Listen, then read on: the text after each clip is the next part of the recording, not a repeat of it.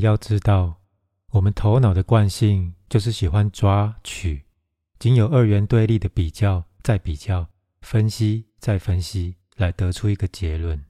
所以，当我们试图探究科学和宗教的时候，总是会造出不必要的对立。我们仍然只是透过局限的头脑来加以分别。我完全支持，并且保持一颗怀疑的头脑，不要相信任何事情。除非你自己曾经经验过，因为你也需要怀疑你自己的怀疑论点。你不能只留下你的怀疑论点而不加以质疑，不然那也只是一种信徒式的观点。如果你能够质疑你内在的怀疑，那你距离神秘家也就不远了。什么是神秘家？他是一个知道没有答案的人，他是一个曾经问过各种问题，却发现没有什么问题能够获得解答的人。了解这一点之后。神秘家放下了问题，不是因为他找到了答案，而是他了解到一件事情，那就是答案根本不存在。生命是一个奥秘，不是一个问题。它不是一个需要被解决的谜题，也不是一个等待被解答的问题，而是一个需要亲身经历的奥秘。怀疑和否定看起来很像，但内在深处，它们之间的差别是非常大的。怀疑不是否定。也不是肯定，怀疑是一种敞开头脑的状态，它没有任何偏见。怀疑没有做出任何论述，他就只是提出一个问题而已。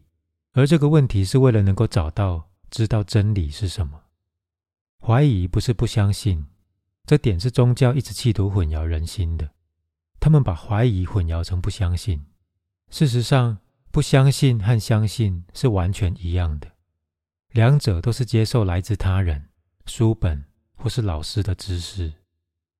记得一件事：对于任何你不懂的事情，当你开始相信或不相信的时候，你就错失了一个绝佳的探索机会。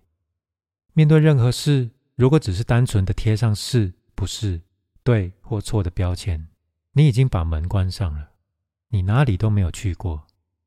说出是非对错是比较容易的，因为你什么都不用做。但是怀疑是需要勇气的，怀疑需要勇气才能够让自己保持在一种不知道的状态，然后继续质疑每一件事情，直到自己发现真实。当你发现真实的时候，那实际不是否定，也不是肯定，你就只是知道，那是来自于你自己的经验。我不会说那是一种肯定，因为肯定总是伴随另外一级的否定而存在。经验是超越这两者的，经验超越了整个世界上所有的二元对立，这才是真正的智慧。看看那些一开始相信他自己发源地宗教的人，无论是东方还是西方，当他们某一天不愿意继续相信之后，他们会转而相信另一个国家的宗教。有些一开始信耶稣的人，后来转信佛陀；也有些一开始信佛陀的人。后来转信仰耶稣。在俄国大革命之前，俄国人是世界上最相信神的国家。但是俄国大革命之后，政权、教士改变了，圣经被马克思的《资本论》所取代之后，整个国家在十年内全都变成了无神论者。这是不可思议的。那些一辈子相信神存在的人，开始变得不相信了。那里面至少有上百万人。曾经可以为了神牺牲自己的生命，但现在他们完全不信神了。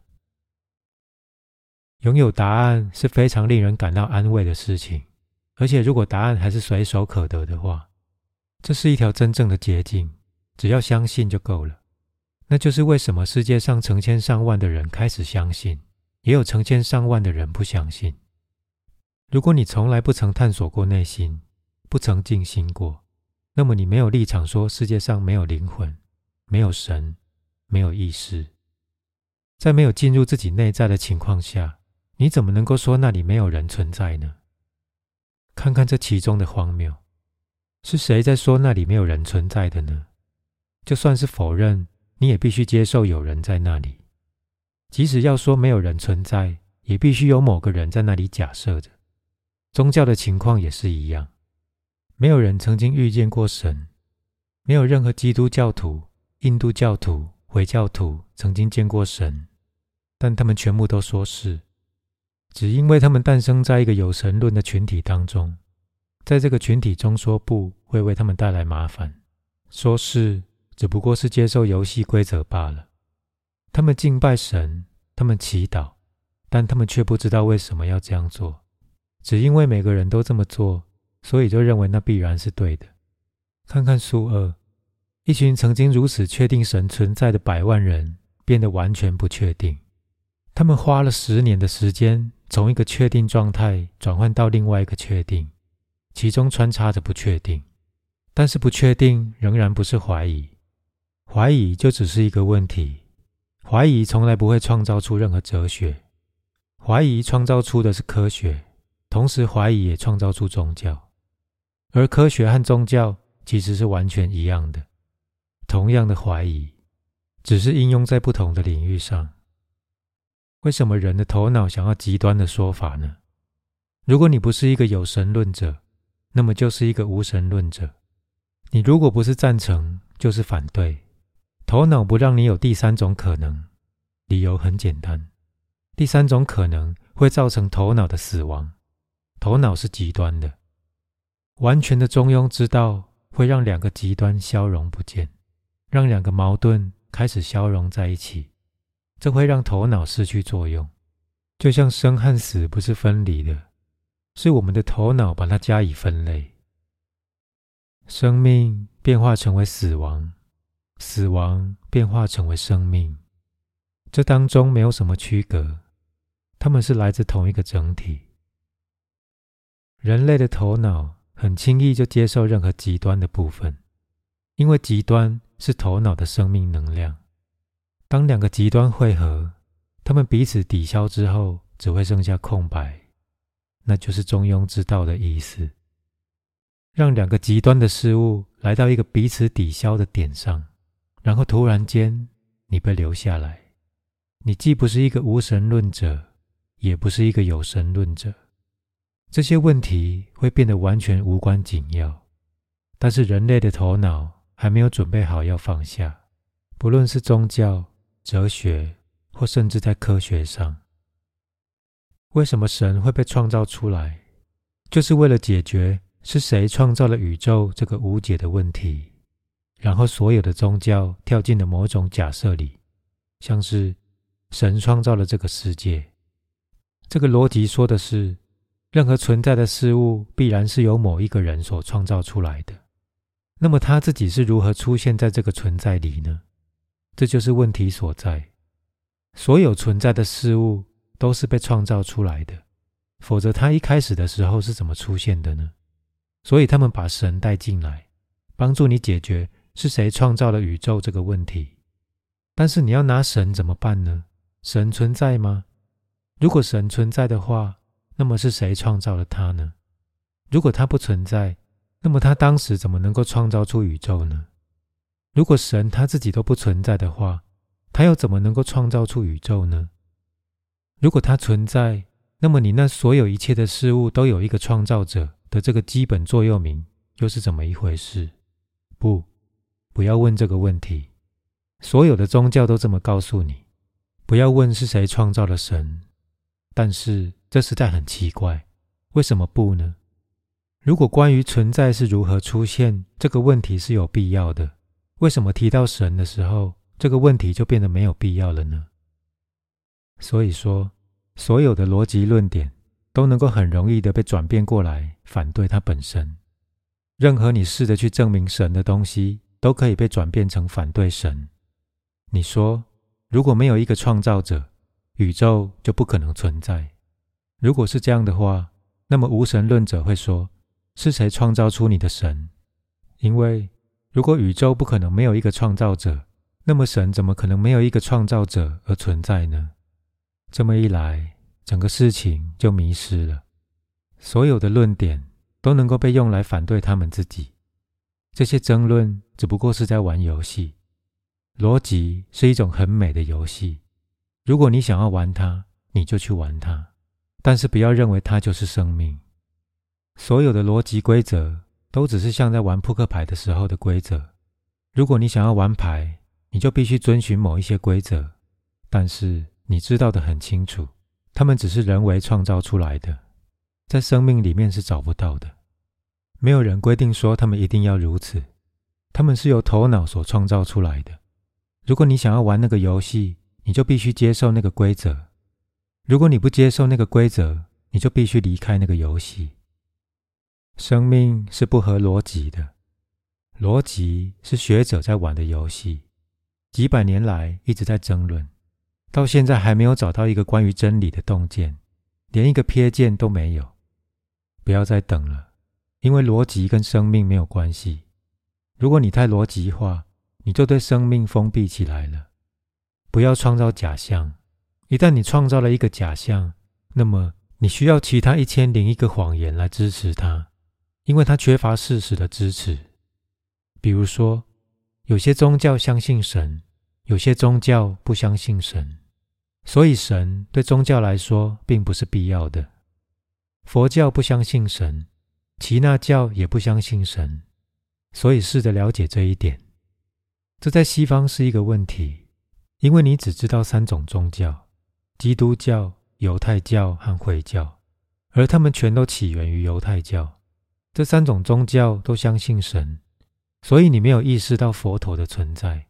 他从来不相信神。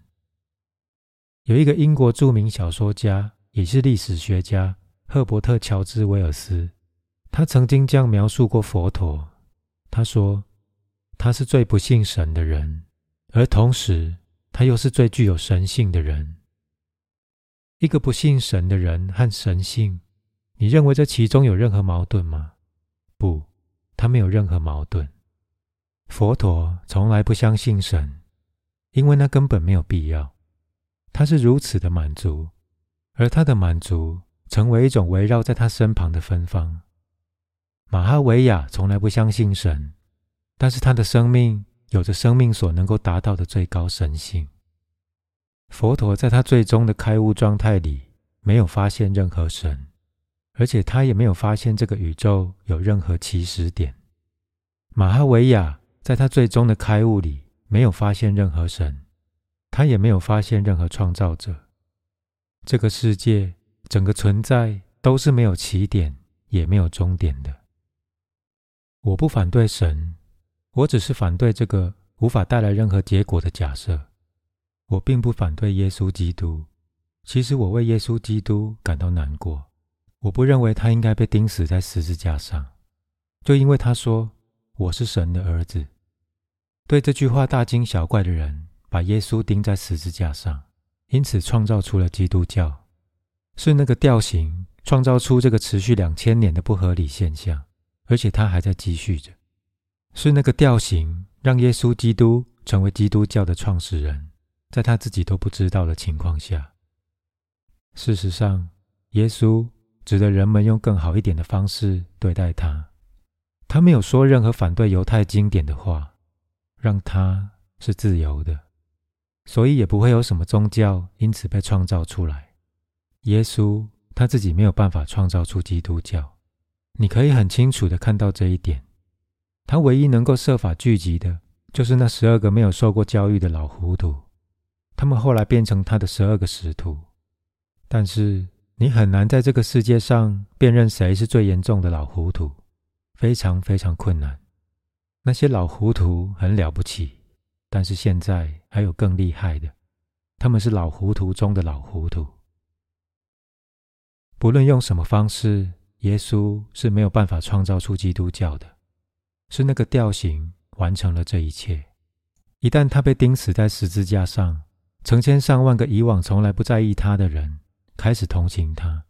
那些以往就算是在路上经过也不会去听他演讲的人，现在开始同情他。这是很自然的，因为甚至连犹太人自己都觉得太过分了。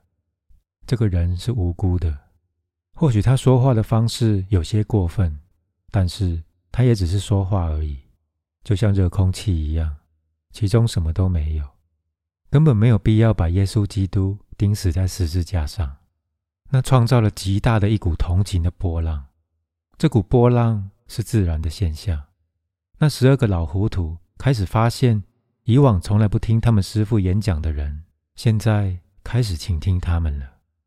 慢慢的，人们开始聚集起来，他们创造出圣经，他们创造出教会，他们编造出故事、神迹。这一点在耶稣离开之后变得比较容易。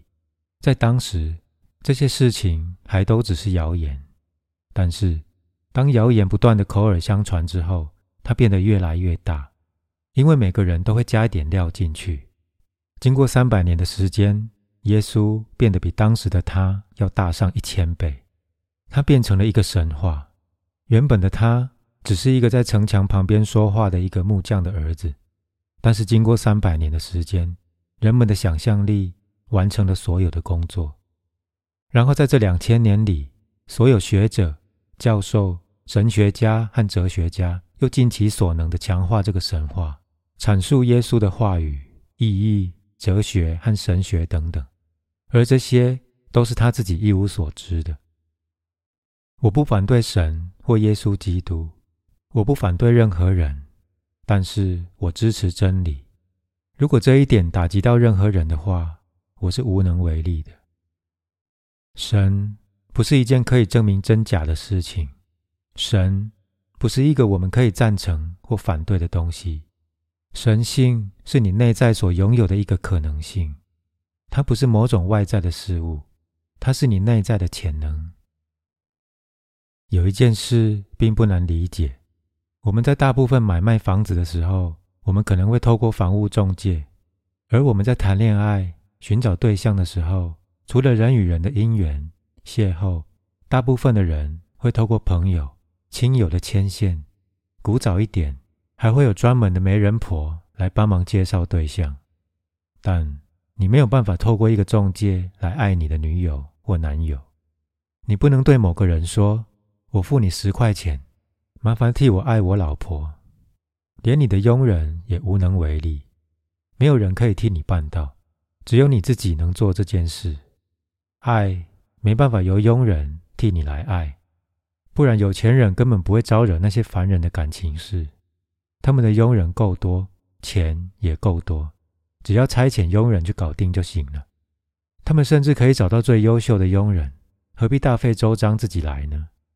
就是有一些事情你必须自己来，没有人能代替你做这些事。那为什么一个神职人员、一个教士要担任你与存在或神或自然或真理的中介人呢？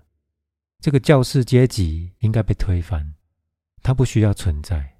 每个人都可以直接与整体存在联系的，不必透过代理人的。事实上，这件事情根本没办法透过中介者来达成。教宗甚至说过，任何试图与神直接接触的行为都算是一种罪，一种罪。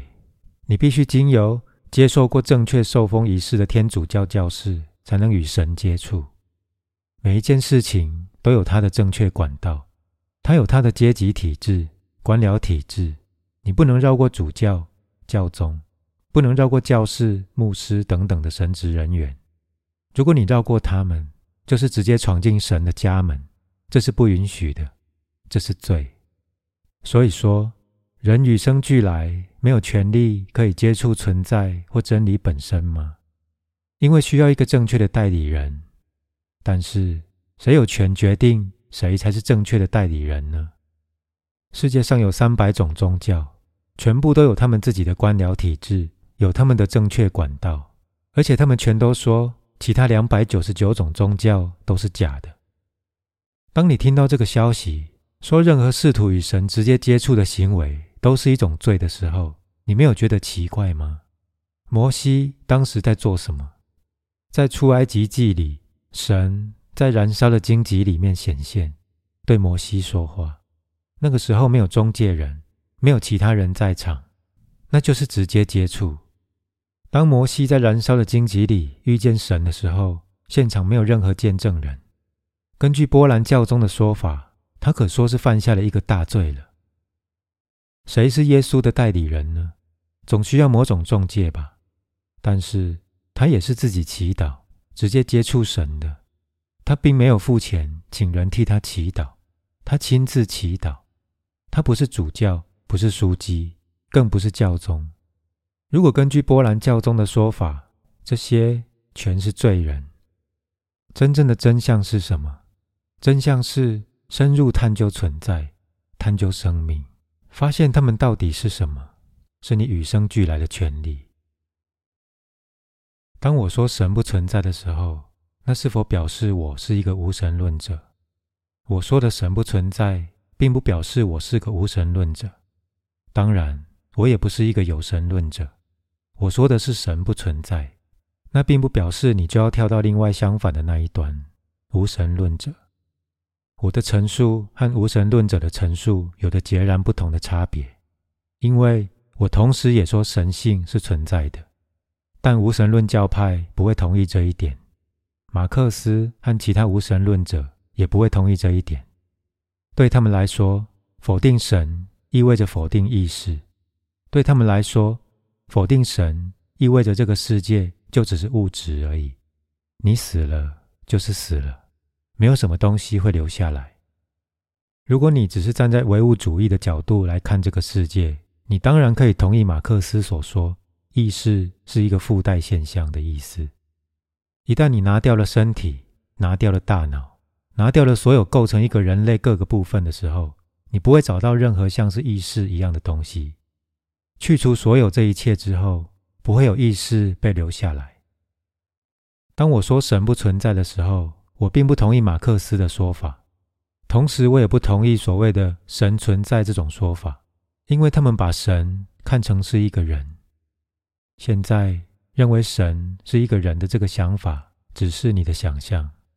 中国的神会有中国人的脸，非洲的神会有非洲人的脸，当然，犹太人的神。也必然会有犹太人的鼻子，他不可能是其他的样子。这些都只是投射而已。把神人格化是你的一种投射。当我说神不存在的时候，我否定的是神被人格化的那个部分。我说神不存在，但是却有着无比的神性存在。神性不是个人的能量，它是一种纯粹的能量。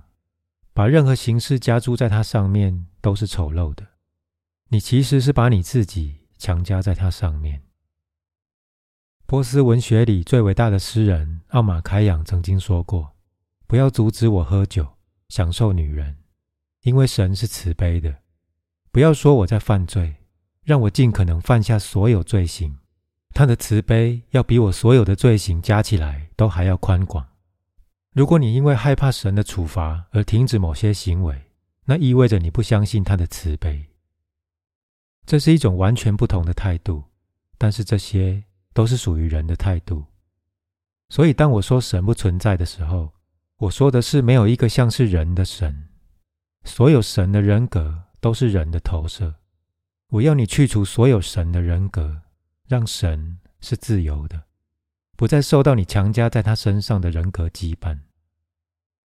我不是一个无神论者，对我来说，整个宇宙充满了神的能量。除此之外，再也没有其他的东西了。如果这个宇宙真是某个人所开始的话，那么必然已经有一个宇宙在那里了。你有看到这个简单的数学问题吗？如果已经有某个地方在那里开始这个宇宙的话，那么你不能把它称为开始，因为已经有某个人在那里了。这个世界上有超过三百种以上的宗教，而这些宗教都彼此征战着。这些宗教都是根据神这个概念而被创造出来的。人们根据他们自己的概念创造出宗教。印度教的神有三个头，想象一下，你有三个头，我不认为你还能够站得起来，因为一个头会垂向一边，另外一个头会垂向另一边，而第三个头。又会垂向另外一边。想想那个重量，人的身体要怎么承担三个头的呢？有些宗教认为神有一千个头，一千个头，那些头闭满长满全身，就像一棵树木会有各种分支一样。我不觉得这种神能够设法做到任何事情。一千颗头，背后也长着头，前面也长着头，完全没有空间留给其他任何部分了。而也有些神有一千只眼睛，我没有办法想象这种情况。即使我处在没有头脑的状况下，我也没有办法想象一千只眼睛在一颗头上，它完全没有空间可以容纳耳朵或者是鼻子，也没有空间容纳嘴巴或其他任何部分，更不要说头发了。它必然是个秃头，然后头上长满了眼睛。即使如此，我也不认为他能够设法处理好这一千只眼睛。他要怎么移动呢？甚至当他跟女人眨眼的时候，他要用哪一只眼睛来眨眼呢？一千只眼睛同时对着一个女人眨眼，哇，那一定非常浪漫。神根据他自己的形象创造了人，事实上恰巧相反，是人根据自己的形象创造出了神。他需要一千只手，因为他必须照顾好几十亿个人，但是。如果你需要照顾好几十亿个人，那么你需要的是好几十亿只手，一千只手是不够的。如果你想要跟全人类握手的话，你至少会需要好几十亿只手。这么一来，这个神除了手还是手，完全不可能有其他任何的部分呢。所以你去和神握手，却发现根本没有人在那里。如果说神创造了人，那么这之前他在做什么呢？一个人只需要问这个问题就好，因为根据基督教的说法，神是在六千年前创造这个世界的。但事实是这样吗？因为在印度，我们发现过伟大的古老文化和文明——莫汉佐达罗还有哈拉巴，而那是由基督教的探险家所发掘的。那些探险家自己都没有办法相信这项发现，神。难道在七千年前，在他还没创造这个世界之前，就摧毁了那些古老城市？还有，在中国，有人发现北京人的骨骸，而那些骨骸有八千年之久。可以确定的是，这个世界比你的神要来得更古老。或许可能是人类在六千年前创造了神，这点比较可能是事实。不过，笨蛋就是笨蛋。另外。在喜马拉雅山的顶峰，曾经发现过海洋动物的骨骸，那意味着在某个时期，或许是一亿年前，喜马拉雅山所在的地方曾经是海洋，否则海洋动物不可能从海里出来，穿越整个印度到喜马拉雅山的山顶，然后在那里死亡。所以，唯一的可能就是，现在这已经是科学上的事实：喜马拉雅山是从海洋中升起的。所以，许多动物的化石停留在那里。当喜马拉雅山变得越来越高的时候，那些化石也就被冰雪所覆盖了。那个法学专家知道这些事实之后就疯了，因为所有这些事实都违反了圣经的内容。所以他发明了一个理论。这就是为什么我说宗教狂热分子看不到任何事实，他只会试着在谎言里坚持他的信念。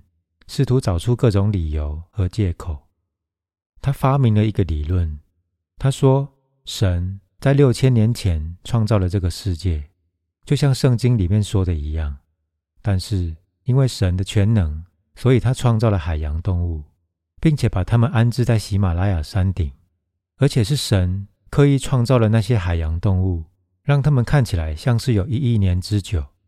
另外，神也创造了莫汉佐达罗与卡拉巴废墟，让他们看起来像是七千年之久。他也创造了北京人，让他看起来像是有九千年之久。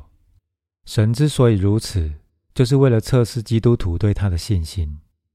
这是多么伟大的逻辑呀！神看起来像是个骗子，这只是你的信心问题。这个基督教基本教义派的人说。我们很幸运有神作为我们的主人。如果神创造了这个世界，那么他必须为希特勒、第二次世界大战、广岛和长崎负责，不然是谁要负责呢？如果他是那个照顾这个世界、拉扯人偶身上的绳子的人，那么是他拉动了杜鲁门总统身上的绳子，让他在广岛和长崎投下了原子弹。现在杜鲁门变得是没有责任的。因为是神拉动了他身上的绳子，所以他能怎么办呢？所有的宗教都相信是神创造了这个世界和人类。但是，如果你是由某个人所创造的，那么你只会是一个玩偶，你不会有自己的灵魂。而且，如果你是由某个人所创造出来的，那么他也可以在任何的时候结束你这个东西。他从来没有问过你是不是想要被创造出来，所以他也不会问你你是不是想要结束。如果你接受他创造了世界还有人类的这个谎言，那么神就是最大的独裁者。如果神的存在是事实，那么人类就是奴隶，就是玩偶，而操纵这个玩偶的线都在他的手里，甚至包括你的生命。这么一来，根本没有所谓开悟不开悟的问题，也没有所谓成佛的这种问题，因为人类根本就没有任何自由可言。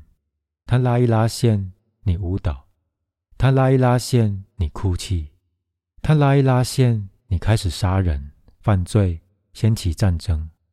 你只是一个玩偶，而他是那个操纵玩偶的人。这么一来，也没有所谓善与恶，也没有什么是好的，也没有什么是坏的，因为你只是一个玩偶。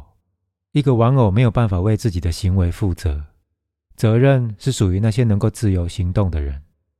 如果神创造了这个世界，那么我们都是人偶，我们没有任何的灵性可言，我们只是一堆尘土而已。除非你超越头脑，否则你没有办法确定你所看见的是否是真实。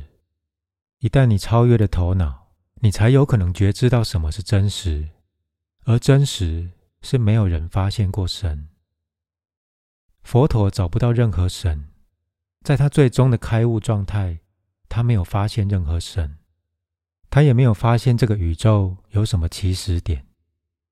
这个世界整个存在是没有起点也没有终点的。耆那教的另外二十三个先知，当他们在三摩地状态的时候，也没有发现任何神。当他们超越头脑的时候，他们没有恐惧，没有忧愁，他们不需要任何关于神的假设。神就像是头脑的阴影一样消失了，就像当你清醒的时候，你的梦会消失一样。开悟什么都不是，它就只是一种觉醒，然后你所有的梦都会消失。有超过上千个开悟者已经证实神只是一个梦，只有无知的人会相信神，只有那些对于尊严毫无所觉的人会相信神。那些已经实现潜能的人，那些已经像莲花一样绽放的人，全都否定神的存在。这个世界上有三个宗教，一个是由佛陀的启发而出现的宗教，另外一个是出于埃迪娜的启发而出现的宗教，第三种则是出于老子的启发而出现的宗教。这三种宗教是人类有史以来意识的最高峰。这三种宗教里都没有神。有一个禅宗的故事，马祖道一禅师是一个伟大的开悟师傅。当隐峰禅师向马祖道一禅师辞行的时候，马祖问他：“你要去哪里？”隐峰回答：“我要去西迁那里。”西迁在那时候已经非常有名，许多人都去拜访他。马祖告诫他：“石头路滑。”意思就是说，你可以去，但是记得西迁这个石头和尚，因为他总是坐在石头上，而他剃发之后的光头看起来也像颗石头，所以人们称他为石头西迁。他是一个绝对独特的师傅，甚至连马祖也认知到他所具有的独特性。而当马祖认可某个人的时候，那是一种真正的认可。马祖说：“小心石头路滑。”尹峰说：“我有一根杂耍的杆子。”他的意思是说，不用担心，不论石头路是多么的滑，我带着一根杆子，我可以走在钢索上，不用担心，我会完美的保持住我的平衡。然后尹峰带着杆子离去。当尹峰到了西迁那里，他绕着西迁的禅座走了一圈，用杆子敲击着石座，问说：“此性的宗旨是什么？”就佛陀的语言来说，什么叫做如是？佛陀的整个教导可以归纳成一个字眼，如是，此性在当下。而这个当下的意思是什么呢？当他这样问，此性的宗旨是什么？西迁说：“难过啊，难过。”他为什么这样说呢？他这样说是因为，如果你知道此性，你就不会问这个问题；而如果你不知道此性的话，你也无法问这个问题。你看到这其中的问题了。如果你知道此性，如果你知道这个当下这份如是。这份宁静，如果你知道这一点的话，你不会提出这个问题；而如果你不知道它的话，你又怎么能够在不知道他的情况下提出这个问题呢？这就是为什么他说难过啊，难过。你只知道这个问题，但是你不了解你在问的是什么。这个问题是无法被提出来的，它只能够被体悟。看起来。你似乎是个饱学之士，你必然读了一些经文上的描述。佛陀一次又一次的说：“这个当下就是一切。如果你可以了解这个当下的奥秘，你就了解了存在的每一件事情。因为存在永远都只在这个当下，它从来不在过去，也不在未来。过去是你的记忆，未来是你的想象，存在。”永远只在这个当下，它没有过去，没有未来。所以，如果你了解是了解这个当下的存在，那么你就了解了所有的奥秘，所有的秘密，再也没有其他任何事情了。尹峰是以一个学者的方式提出这个问题，而不是以一个静心者的方式。那就是为什么西迁说难过啊，难过。你知道这个对的问题，但是你还没有知晓这个对的经验。没有这样一份经验，这个问题是没有意义的。而如果你有这种经验的话，那么你也不会提出这个问题了。你就只会坐在我的旁边，经验这份如是。它围绕着这座山，这份宁静，这份难得的平静与安宁。你打在我石桌上的杆子。打扰了他，那是唯一打扰这山上宁静的事。否则，它是如此的宁静。我替你感到难过。你是一个仍然停留在头脑向度的人，你还不知道那个没有头脑的奥秘。头脑没有办法知晓任何关于存在的事物，头脑只能透过经文还有他人的话语来理解事物。头脑所有的知识都是外界来的。他没有办法知道任何直接的体悟，而唯有直接的体悟能够让你解脱、自由。难过啊，尹峰无话可说，他不知道该说些什么。他从来没有想过这个人会说难过啊，难过。西迁没有回答他的问题，而他现在开始觉得困惑。尹峰无言以对，他回去告诉马祖整个情况。马祖说。你再去一次，然后当西迁要开口说“难过啊”的时候，你就开始哭。马祖在玩一个游戏，就像是西迁也在玩一个游戏一样。在他们两个人之间的这段过程里，他们试着让尹峰觉知到这个片刻。马祖说：“你惹上麻烦了，我从一开始就告诉你石头路滑，现在你知道了，你居然马上就回来了。”只是一个问题而已，你就忘记了你的杆子。现在再去一次，再问一次同样的问题，这是马祖的策略。他再一次把尹峰置于困难之中。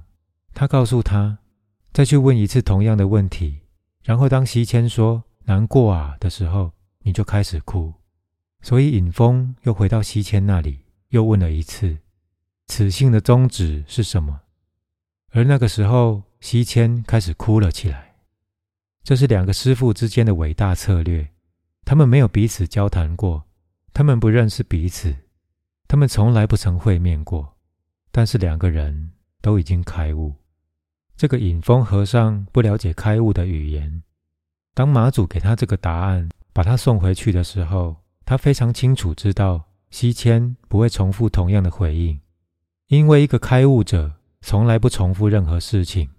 他总是以一种鲜活的方式回应新的情境。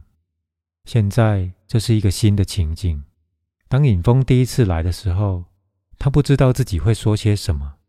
现在，当他第二次来的时候，他非常清楚知道自己要说什么。这改变了整个情况。这个人来了，他知道西迁先前是如何回应他的。这个旧的回应方式不再适用了，而别人的答案无法成为你的答案。所以马祖给尹峰这个答案：你再去一次。当西迁说难过啊，难过。虽然马祖清楚的知道西迁不会这样说，但他还是给尹峰这样一个答案。但是任何由他人所提供的答案都是没有用的，因为开悟的人总是鲜活的回应每一个片刻。所以，当西迁再度被问到此信的宗旨是什么，那个时候，西迁开始哭了起来。他的意思是：这太过分了，我之前已经感到难过了，而似乎这个难过一点也没有影响到你，你居然还是问着同样的问题，这让我哭泣。再一次，可怜的尹峰无言以对的离开了，因为他被告知的答案是：你要哭泣。但是现在西迁已经在哭了，他能怎么办呢？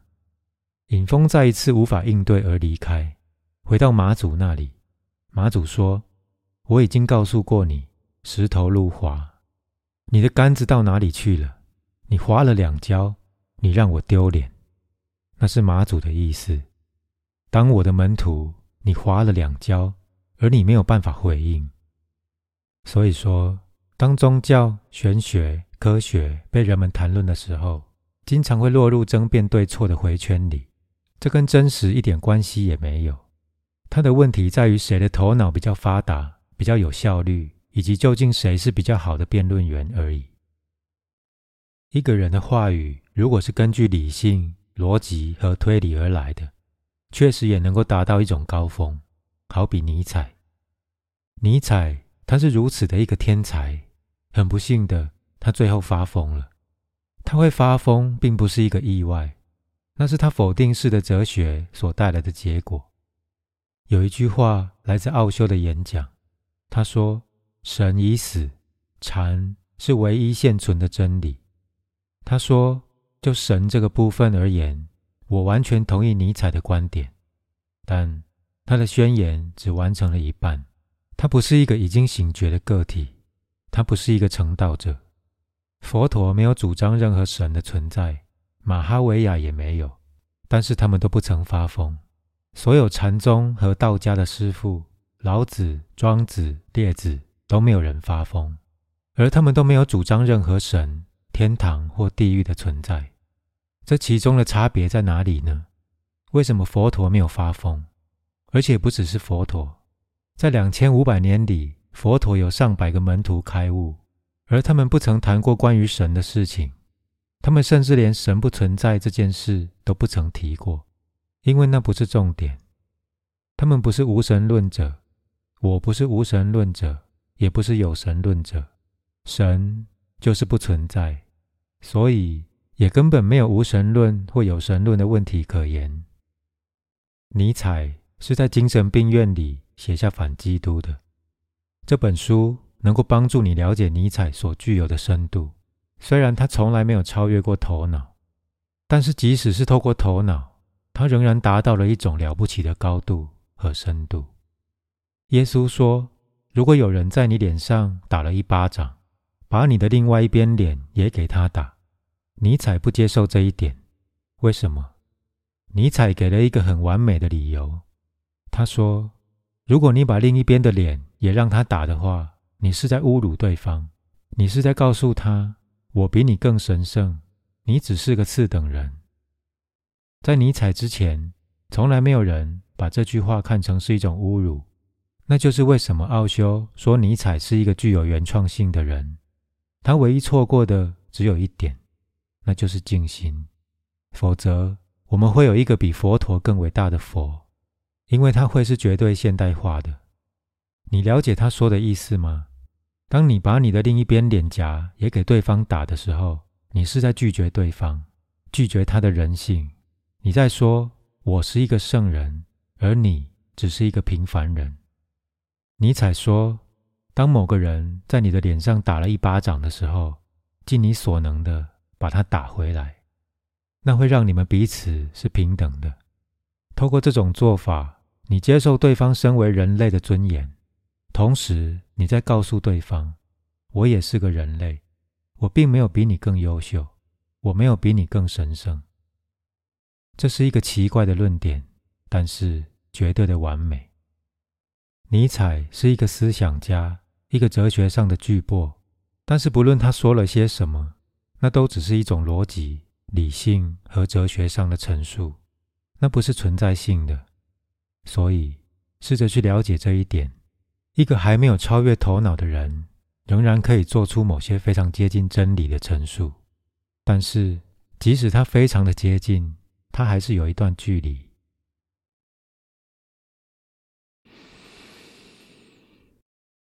调整一下呼吸。好，现在来到静心的时候了。让我们安静下来，闭上你的眼睛，感觉你的身体全然的冻结住。这是你回到内在的最佳时刻，带着你全部的能量，你全然的意识，你必须是全然的。带着绝对的意识冲向你内在的中心，带着一种迫切的感觉，就好像这个片刻是你在这个地球上的最后一刻。只有如此的迫切性，能够带领你来到你内在最深的中心，越来越快，越来越深。当你越来越靠近你最深的中心的时候。一种莫大的宁静会来到你身上，就像一阵细雨一样，你可以感受到它的清凉。再靠近一点，你会开始被一种莫大的平静所围绕。神秘家把它称为超越理解的平静。只要再一步，你就到了那个中心。突然间，你觉得自己沉醉在神性里。一种无比的喜悦从你的内在升起，你变得光亮。那是一种你从来不曾见过的光亮，所有的黑暗消失了，你再也不存在了。突然间，你领悟了你最初始的脸孔。这是你第一次看见自己最初始的脸孔。在东方，佛的脸孔。是一种象征，佛的脸孔就是每个人最初的脸孔。你正面对着自己隐藏的脸孔，这是你隐藏在内在的光辉，这是你的本性，你的道。只要记得一件事情，那就是关照。佛的存在就是由关照所构成。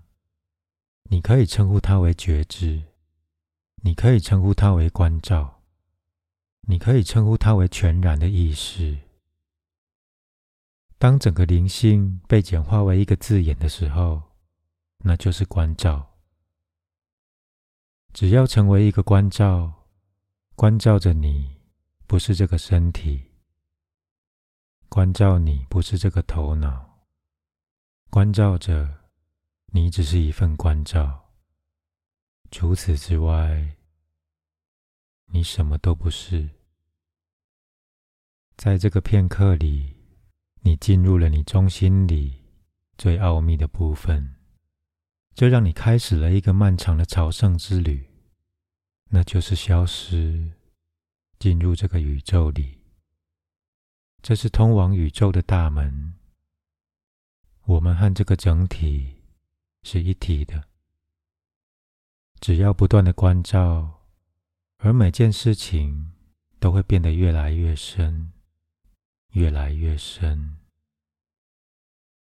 为了让这份关照变得更清楚，放松，放下，但是持续的关照。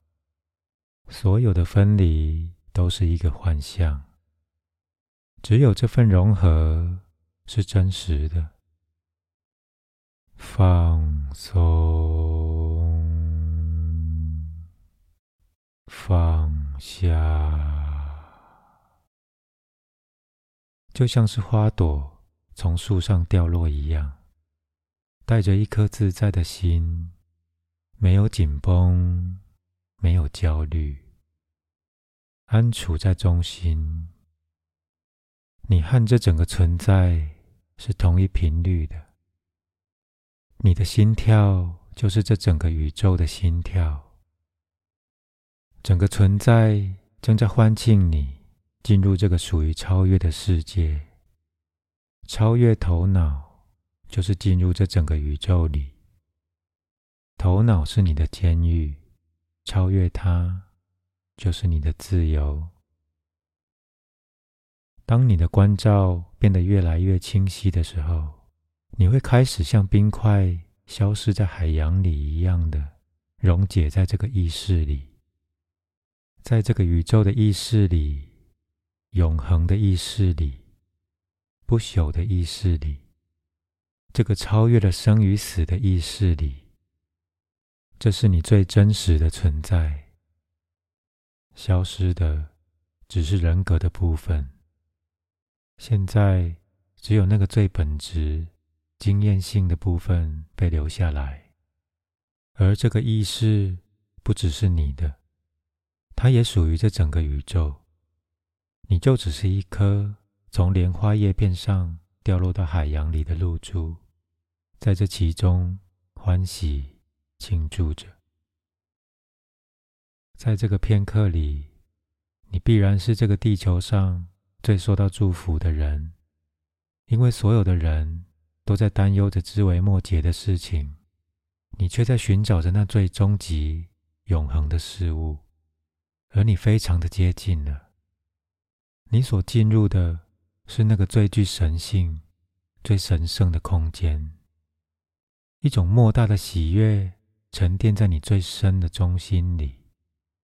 享受这个美好的片刻，享受欢庆这个真实和初始的经验。享受欢庆，你是如此的饱受祝福，如此的与存在同调。在你回来之前，聚集着所有的经验，你必须把它们带回到你每天的日常生活里。这份平静、祥和，这份宁静、喜悦，这首音乐，这支舞蹈，你的生命。必须变成是一个不间断的庆祝，唯有如此，你才是完整的。不论是清醒还是睡着，你就是佛，而所有这些都属于这个佛的这份关照、这份喜悦，还有降临在你身上的这份沉醉。当你来到自己的中心的时候。你也就来到了整个存在的中心，你沉浸在生命的美好里，被滋养着，截取所有这些经验，还有记得你需要说服这个佛和你一起回来，他是你的本性，它是你的法，它是你最终极的奥秘，把它带在你身边。这个佛需要来到你的日常生活里，来到你的行动中，来到你的举止之间，来到你的话语中，来到你的宁静里。你必须感受到它的优雅和它的存在。当你完全被佛所充满的时候，所有这些宁静、善美。喜乐和神圣喜悦的经验会开始洋溢在你的每一个举止当中。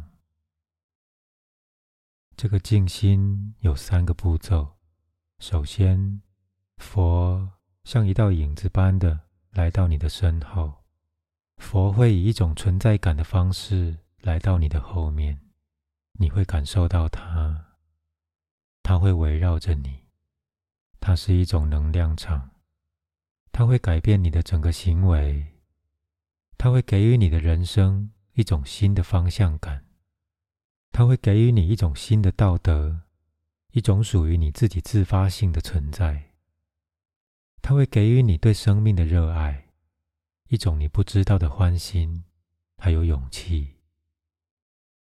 当你知道你是永恒的那一刻，所有的弱点都消失了，所有的自卑感也消失了。在第二步的时候，佛会来到你的前方，你变成是一道影子，然后你这道影子慢慢的消失。第三步，你消失在那个佛里面，现在。只剩下佛还存在，而你消失了。当这一点发生的时候，你就来到了存在的最高峰。它是你的永恒，它是你的真实，它是你的美，它是你的神性。你回到家了，你到了。当你成为佛的那个片刻，你就已经回到家了。那一天会是你整个人生里最幸运的一天。你已经经历过许多事，你以许多不同的形式经历过许多不同的身体，而你不断的错过、错过、再错过。这一次，你自己清楚的知道，你将不会再错过。现在没有什么地方要去，你和存在本身已经合为一体。让我们试着让东方和西方能够汇聚在一起。这一切所有的努力，就是让我们变得更丰盛，不论是内在还是外在，并且达到一种无比的平衡。这种平衡就是禅。现在回来，但是带着那同样的优雅、同样的宁静、同样的平静回来，静静的坐着一会儿。只要记得你内在所经历的那个道路，它是一个金色的道路。你所到达的中心，不只是你自己的中心。那些鸟、树木、河川。山峦，所有一切都汇合在这个中心里。在外围，我们是不同的；但是在中心，我们是一体的。知道这份一体性，就是开悟。